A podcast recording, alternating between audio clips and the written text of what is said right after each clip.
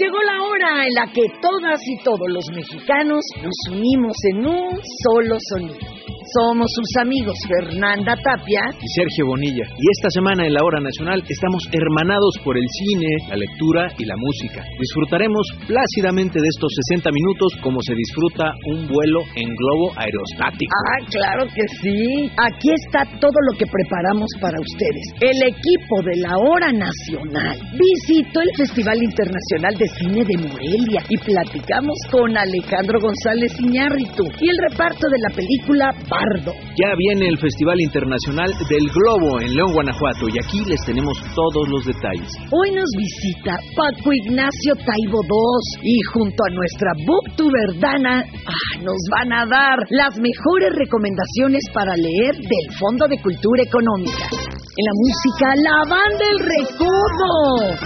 Que nadie se pierda esta hora de disfrute y encuentro nacional. La hora nacional el sonido que nos hermana.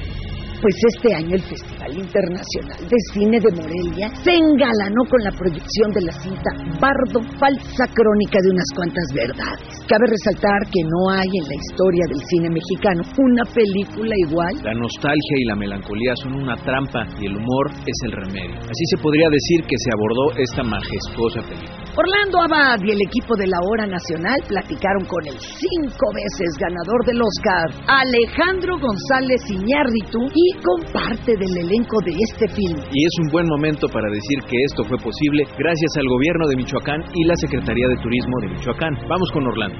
Hola, Orlando Abad de la Hora Nacional. Dos preguntas. La primera, después de tantos años de estar de aquí por allá haciendo cine de primera por todo el mundo, ¿cuál es el motor que te regresa a tus raíces, nuevamente volver a grabar en México, en la Ciudad de México, vivir ahí, trabajar ahí? Y la segunda, hay muchos compatriotas radioescuchas que están fuera de nuestras fronteras y en general personas en el mundo que están en condición de migración, que es uno de los temas que más a profundidad se tocan en Bardo. ¿Qué mensajes les podríamos dar a ellos que están en esta condición? Gracias. Básicamente la película habla de ese reencuentro y desencuentro entre el personaje, Silverio Gama, que al regresar a su país se encuentra con ese viejo nuevo amigo, de algo que dejó que ya no es, de alguien que la gente cree que aún es, pero él tampoco ya es. ¿no? Toda ilusión lleva una decepción y al mismo tiempo también una, una, excitación sobre un reencuentro. ¿no? Y, las contradicciones y las paradojas, cuando encontramos a viejos amigos que ya no son, pero son otra cosa, y hay algo hermoso y hay algo también retador. Y esa es parte de la película. Yo siempre he dicho que no hay nadie más mexicano el mexicano que deja el país. o sea, te haces más mexicano en el momento que dejas tu país. ¿Y por qué? Porque cuando dejas tu país, eh, se te acumulan las ausencias. De alguna forma la presencia de tu país se hace mucho más poderosa a través de esa ausencia, de todo lo que añoras. Y la nostalgia, la melancolía es una trampa y el humor es su remedio. Y esta película la abordé desde la melancolía y desde el humor no desde la tristeza, sino de todo lo que conlleva a ese absurdo de cómo nos vamos nosotros haciendo nuestras memorias que van cambiando conforme pasa el tiempo. Nosotros cambiamos física, mentalmente, ideológicamente, y esas memorias se transforman respecto, respecto al punto de vista que tenemos de ellas y nuestras necesidades en ese momento. Y entonces fue muy bello por, por ese lado, a nivel emocional. Y por otro lado, el volver a trabajar en la Ciudad de México, vivir en la Ciudad de México, tener un equipo mexicano, fue para mí algo muy extraordinario porque he trabajado en muchos lados del mundo, con cruz de todo el mundo, pero la pasión la entrega, la incondicionalidad que existe en cada uno de los miembros de un equipo mexicano, no lo encuentras en ningún lado del mundo. Y eso lo digo no por mexicanos, sino lo he platicado con muchos directores de muchas partes que han venido a filmar aquí, y hay una energía, hay una locura, hay una excitación, hay una dignidad y hay un esfuerzo que no tiene límites ni se limitan a sus labores de unión de, de los sindicatos, sino cómo arreglamos algo y todos vamos ahí. O sea, hay algo incondicional que para mí volver a trabajar con un equipo mexicano en las calles en México, todo, con todo el reto que existe. Yo también me tuve que readaptar y ellos tuvieron que readaptar. Esa readaptación, eso fue parte de lo que para mí yo estaba viviendo, fue una experiencia meta el que de pronto el mismo tema de la película yo lo estaba viviendo, al mismo que Daniel lo estaba viendo y Silverio lo estaba viendo, pues era un espejo en un espejo y me estaba informando muy bien si había concebido bien la película, no, y creo que sí lo hice bien. En fin, pero fue muy enriquecedor eh, y muy, muy, muy, muy, muy interesante. Y ahora le dejo a alguien si quiere contestar la segunda pregunta. Yo crecí, yo soy mexicana, nací en Cancún y crecí toda mi vida en, Dubai y luego de ahí estudié en Nueva York y apenas llegué a México a vivir por primera vez hace casi cuatro años y me encontré en un momento muy raro en mi vida porque pues siempre fui mexicana y yo hablaba español con mis papás, pero mi vida muy pronto se convirtió multicultural, muchos, pues gente de todos lados, todas partes del mundo. Eh, yo hablaba puro inglés, básicamente.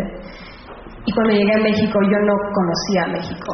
La verdad, yo no te podría haber dicho nada de mi país.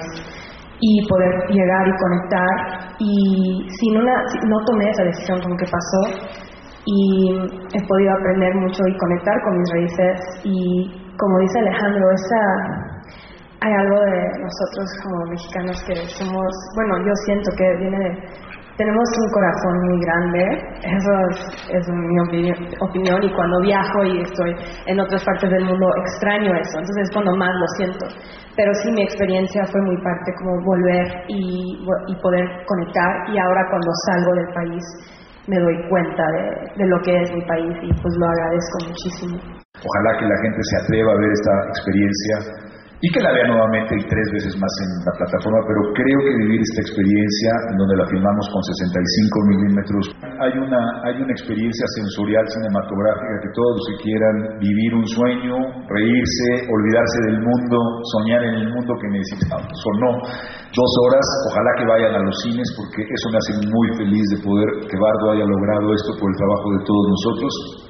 Eso es una cosa, y luego platicaremos de qué es lo que se podría hacer, pero aquí estamos rompiendo una pequeña grieta que ojalá que entre la luz por aquí. Así es que muchas gracias a todos. Gracias. Muchas gracias. Gracias.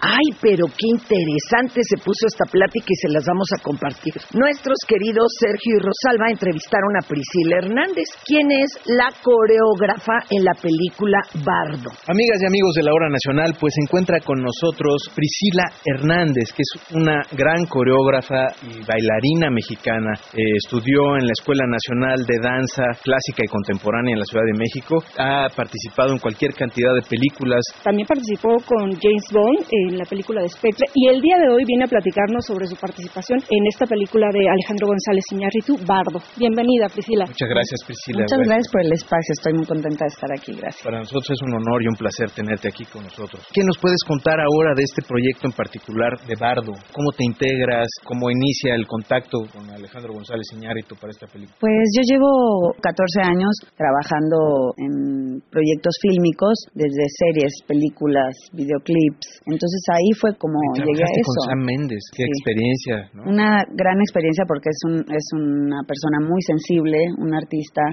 muy sensible, con mucho conocimiento también de danza, entonces tuvimos una química también muy muy bonita dentro del rodaje y muy respetuoso también con lo que era México y con nuestras tradiciones, por eso fue que él decidió tener un crew mexicano, ¿no? Y no extranjero. Nos parece muy interesante el trabajo que hiciste en Bardo porque además tuviste bailarines en escena extras, alrededor de 500 personas. ¿Cómo es trabajar en este tipo de producciones, Priscila? Es un sueño hecho realidad porque yo como bailarina clásica, digamos que me metí en otro... Te fuiste abriendo campo, sí, ¿no? Me fui... Ajá, exacto. ¿Decidiste primero irte a estudiar a Cuba? Sí. ¿Por qué razón te Terminé allá mi carrera porque, bueno, la, la técnica cubana de, de ballet es una técnica pues que está especializada en los cuerpos latinos. Y tuve la, la oportunidad de graduarme de allá y posteriormente regresé aquí a México. Pero justamente en Cuba fue cuando empecé a pensar como esta unión, esta sinergia entre la danza y el cine, porque a mí me llamaba mucho la atención. Pues ahí fue cuando empecé como a enfocarme y a especializarme en el cine. ahí es cuando llego, por ejemplo, a Bardo,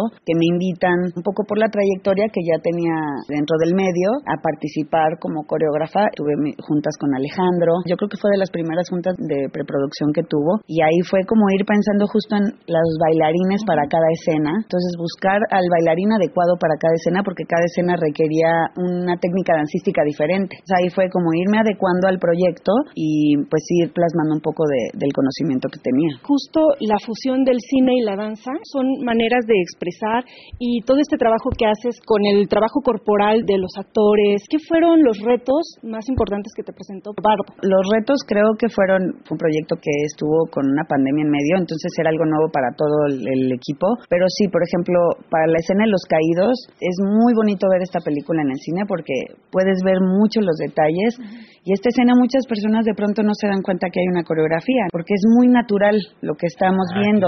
Y, y, realmente fue un proceso de más de un año de trabajo. Si ves toda la escena, donde cae cada quien, los que caminan inclusive, si tú caminas enfrente, pues podías tapar las caídas y luego arroparlo con todos los extras y que todo se vea natural. Los mejores bailarines de contemporáneo tuvimos ahí, pero de pronto te sorprendían, hicimos castings y Alejandro estaba pues también muy comprometido con la selección. Y eso es bonito, que pueden decir, ¿cómo? ¿A poco ahí hay una coreografía, no? Pero cada movimiento estaba pensado y tenía una razón específica para estar en ese mommomento. Exacto. De pronto comprender que una coreografía no es necesariamente una... No, es un baile. Eh, tal cual está coreografiada la, la secuencia y la... O la cámara y la cámara muchas veces y lo que uno ve porque es, te hace sentir diferente no cuando está una cámara así o cuando una cámara va y te va llevando y creo que de eso es de lo que se trata el arte y el cine y la danza y eso es lo bonito del cine también que puede llegar a muchos lugares y que puede llegar a todas las familias y, y, no importa dónde estés tú puedes ir a una sala de cine y te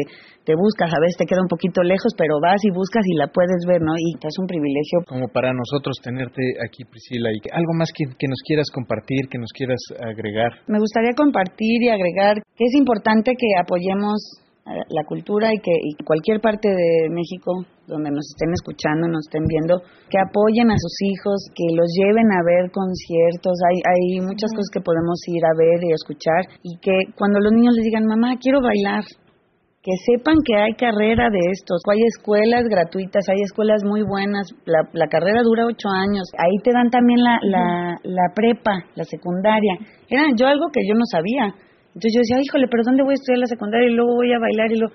No, las escuelas, las carreras ya vienen con todo. Claro, que sepan que hay alternativas. Hay alternativas y son gratuitas. O sea, los bailarines y la gente que tiene esta inquietud, que los dejemos y que los apoyemos yo sé que, es complicado. Y después saber que hay caminos y que hay opciones. Claro, yo sé que es complicado, pero cuando alguien siente algo, hay que escucharlo. Como padres y como docentes tenemos esa esa obligación un poco, ¿no? Sobre todo yo creo que la cultura salva salva vidas. Totalmente. Pues muchas gracias por acompañarnos, Priscila. De verdad es, es un gusto. Ay, muchas gracias, Rosalba. Muchas gracias, Sergio, por el espacio. ¿eh? Queremos escucharte. Escríbenos, síguenos en nuestras redes sociales o llámanos. Nuestro correo, lahoranacional.gov.mx o llámanos al 55 51 40 80 21. En Twitter estamos como La Hora Nacional. En YouTube, Facebook e Instagram somos La Hora Nacional Oficial. Búscanos en nuestras páginas gov.mx diagonal La Hora Nacional o nrtc.gov.mx. Tenemos un podcast. Escúchanos cualquier día y a cualquier hora en lahoranacional.gov.mx. Pues por su trayectoria musical de más de ocho décadas, la banda El Recodo es la agrupación sinaloense número uno. Bueno, cabe destacar que sus éxitos han conquistado al público nacional e internacional, como ocurrió en su gira por España, donde se manifestó su éxito en la Plaza Mayor de Madrid. La banda de Cruz Lizárraga confirmó por qué la llaman la madre de todas las bandas. Hoy nos comentan desde este éxito en Europa y de sus planes. Giovanni y Ricardo, integrantes de la banda, y un aplauso para ellos. Bienvenidos, amigos.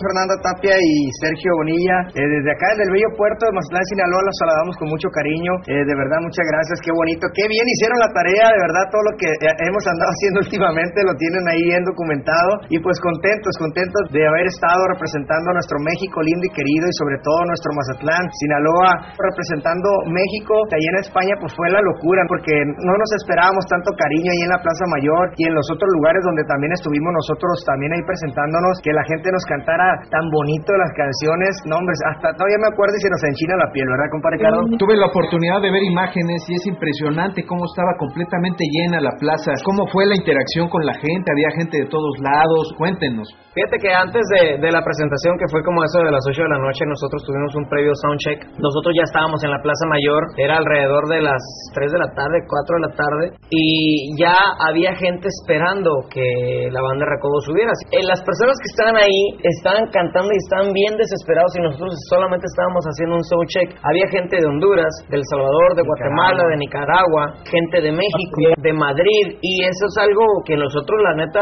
no lo esperábamos porque sabíamos que íbamos a tener nuestra raza latina ahí cantando con nosotros, pero nunca imaginábamos que iban a corear tan bonito como cuando nosotros estamos aquí en México, cuando nos presentamos en alguna ciudad aquí de la República Mexicana, o sea, nos sentíamos en casa prácticamente. Ahí tuvimos una presentación no tan larga, no tan amplia, fue algo corta, como una hora y media. Y luego lo más increíble que la seguridad, la policía de, de Madrid nos tuvo que ayudar para podernos sacar porque la neta, la euforia de las personas era algo muy bonito que no podíamos atender a tantas personas y nos apoyaron para podernos retirar en los vehículos en los que andábamos. Y la verdad nos la pasamos muy bien allá. ¿A qué se debe que ustedes lograron superar cualquier barrera y que los escucharan de todos los estratos económicos, culturales y hasta de música? Que los tocaran incluso en lugares donde, bueno, era privativo de otro género musical. ¿Cómo rompieron ustedes eh, esa barrera? Vamos a platicar un poquito de historia de la banda El Recodo. La banda El Recodo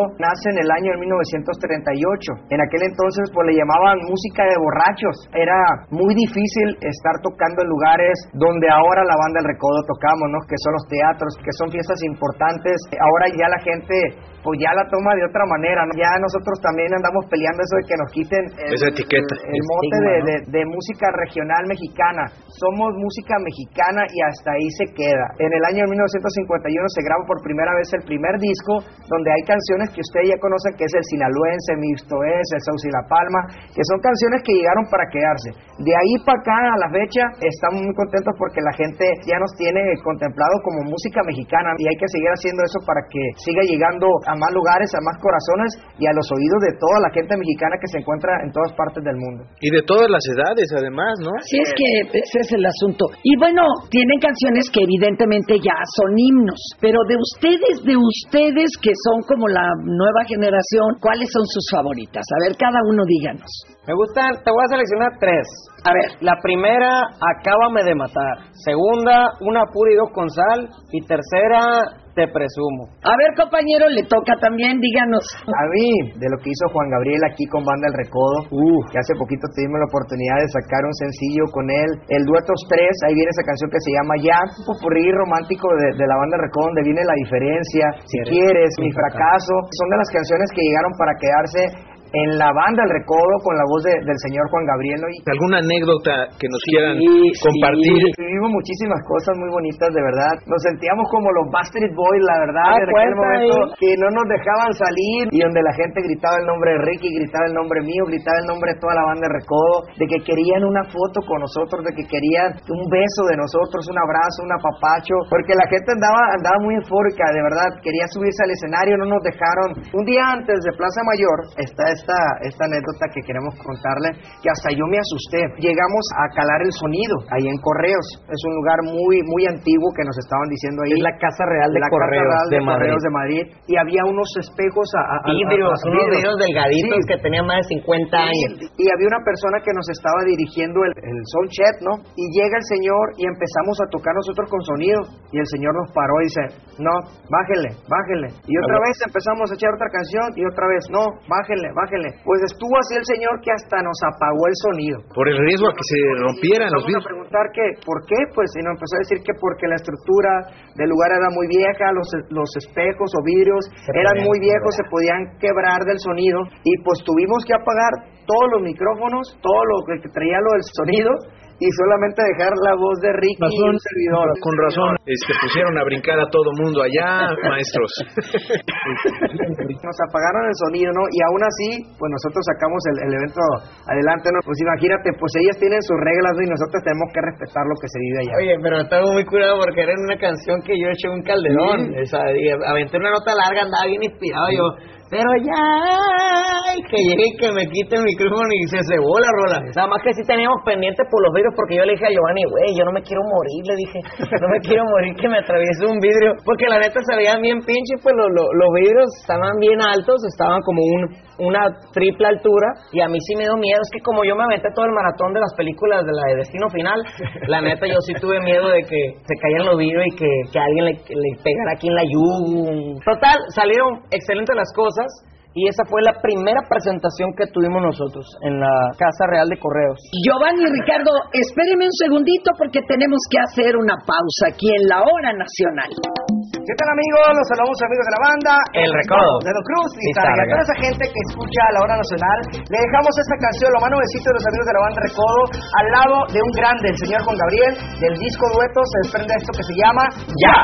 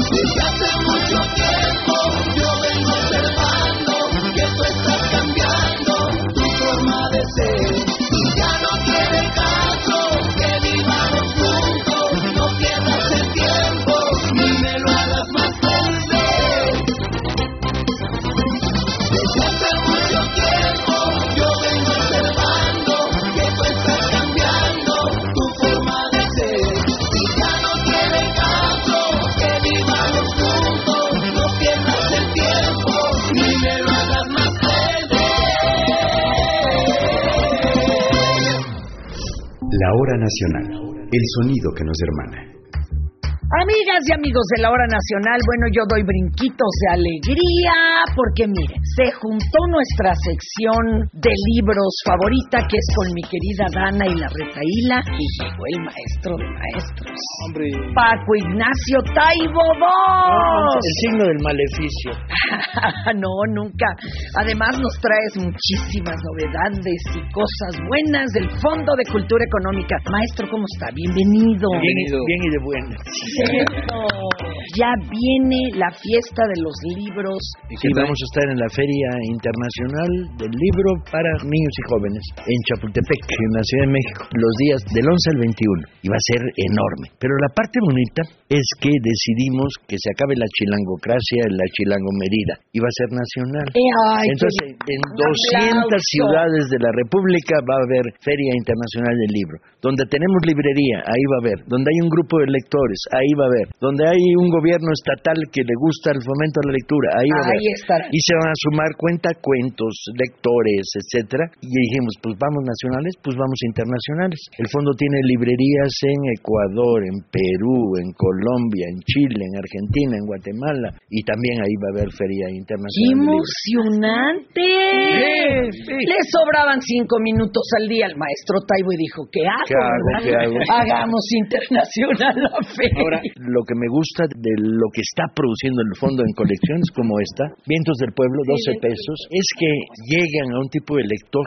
Que puede ser adulto, que vuelve a leer, que puede ser adolescente, que está leyendo, que puede ser adulto normalito, que puede ser comunidad campesina, que puede ser eh, barrio obrero, Todos porque los podemos. precios lo que hicimos fue bajarlos de tal manera que te llegan a todos lados. Y ese tipo de libros que estamos produciendo en la colección Vientos del Pueblo en grandes cantidades, vamos a llegar a un centenar a fin de año. Ay, o de 12 pesos, oye, de un favorito. De Antonio ¿verdad? Malpica, el Malpica. crítico. Uy, Malpica es de mis favoritos, claro. Claro, Somos fans. Y este, Uy, otro El que de es Antonio. un retrato de una época, claro. Es un tipo de escritura como muy crudo, ¿no? Es muy realista. Con el Fondo de Cultura Económica también está La Dama de la Selva, que sí, también es sí, señor. ¿Tú por qué te dedicaste a los libros?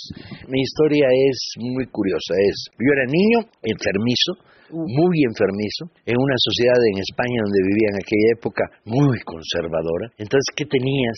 La radio. Es el toro enamorado de la luna. La tercera vez yo era niño pero inteligente y entonces era la radio. Radio y, y de aquellas. Y de aquellas, y el Joselito, sí, a su madre. Casi muero en esta etapa de mi infancia. Y entonces empecé a leer Salgari, Verne, y leía, y leía. Tan leía que de repente descubrí que si me enfermaba, podía quedarme en la cama leyendo y te daban de comer lo que querías. Entonces empecé a inventar enfermedades. No, Que maestro. era yo un hacha, fíjate. Puntitos rojos con plumón, escarlatina. Y el médico decía, señora, a mi mamá, si ya la tuvo, no la puede tener dos veces. Y yo decía, vea, vea. Y metía el termómetro en medio de dos cobijas y lo planchaba. Mamá, 38 y medio. No, quédate en casa. Tos húmeda. Tos seca. Era yo un hacha. A, a los nueve años era un hacha, a los ocho y medio. Y mi padre me cacha. Y me dice, Paquín, si esta semana no te enfermas, te regalo los Pardayán. Vente, Tom, capa y espada. Intrigas. Y yo dije, mmm. Y no me enfermé. Y Ah. me, me cachó, man, que estaba fabricándome. Y al Era, cole. era la trampa, claro. Era la trampa. Por eso me hice escritor. Qué belleza. Después dije, bueno, ahora quiero leer libros que no están escribiendo. Y ¿cómo le hago? Pues vas a tener que escribir tú. Claro, faltaban los que a ti te gustaría que Y hubiesen. empecé escribiendo novelas policíacas. Porque ¿Cuándo nace en forma entonces la novela? 75. Ah, pues le faltaba. 75. No, 76, ¿no? 75 empieza a escribir, 75 76 se publica. 76 publica el primer Velasco Arán. La idea era muy sencilla, la idea, quiero hacer una novela policíaca en la que pasen todas estas cosas. Uno, que le intriga quién, cómo, dónde, cuándo, eso, que sea novela para leer ahí sentado en el borde. La orillita. Segundo, quiero que tenga contenido político, no quiero novelas fresas, quiero que los malos sean la tira, Ah, mejor conocida como La Tirana y los gobiernos despóticos y los adentro. Tercero, quiero una novela donde los personajes hagan lo que nunca hacen en las novelas norteamericanas y entonces pues son comedores de tacos, bebedores de coca Son rasposos, son maestro. Raspa, raspa y albureros. ah. Y me dediqué y me gustó y al rato tenía ya una, dos, tres novelas y eran un éxito y las publicaban en Alemania y en Francia. Decía, ¿será? Ya habré engañado a tanta gente junta al mismo tiempo. No, qué Y así empecé a escribir. A ver, pero vamos yo. a dejar que presente Dana, porque ya acaparamos al maestro. No, es que camino de historias, no, al contrario, qué gusto poder escucharlo. ¿Qué edad tenías, Dana, cuando empezaste a leer? Trece. ¿Trece? No, Claro. cuando empecé a leer, vaya, en pañales. Pero cuando empecé con mi canal. ¿No con niña enferma? Bueno, a mí nunca se me ocurrió esa idea. Y a mí nunca se me ocurrió esa idea de inventar enfermedades. Yo también recuerdo desde muy chiquita ir a eventos propiciados por el Fondo de Cultura Económica y qué bien también todo esto de la Feria Internacional del Libro, Sí. porque en Latinoamérica donde hay lectura y espacios lectores está el Fondo de Cultura Económica. Y algo que me fascina es que también el fondo nunca cataloga por edades, como muchas veces también lo hacemos, sino por nivel lector. Por ejemplo, este para los grandes lectores, otros para los que empiezan a leer. También están para ayudar ayudar a los padres que le compren libros a sus hijos. Claro, claro, claro, que Es haya el, como una el guía, gran- una el niño va jalando y, y se guía por una ilustración y entonces el padre tiene que tener algunos Claro. criterios. No son fáciles los criterios porque no hay dos niños iguales. Se nos acaba el tiempo. No, tenemos que hacer Maestro. parte dos, Fer. Sí, pero claro que haremos. Yo También los es una tengo serie. que enviar a más de la hora nacional en lo que aquí acaban de decidirse, ¿verdad? Dana, el maestro, mi Sergio. Ahorita regresamos. Tenemos que hacer una pausa. Pero los invitamos para que permanezcan con su programación local en radio o continúen con nosotros a través de YouTube y Facebook. Sus amigos Sergio Bonilla Y Fernanda Tapia los esperamos para reencontrarnos el siguiente domingo en su Hora Nacional, el sonido que nos hermana. Esta fue una producción de la Dirección General de Radio, Televisión y Cinematografía de la Secretaría de Gobernación. Gobierno de México.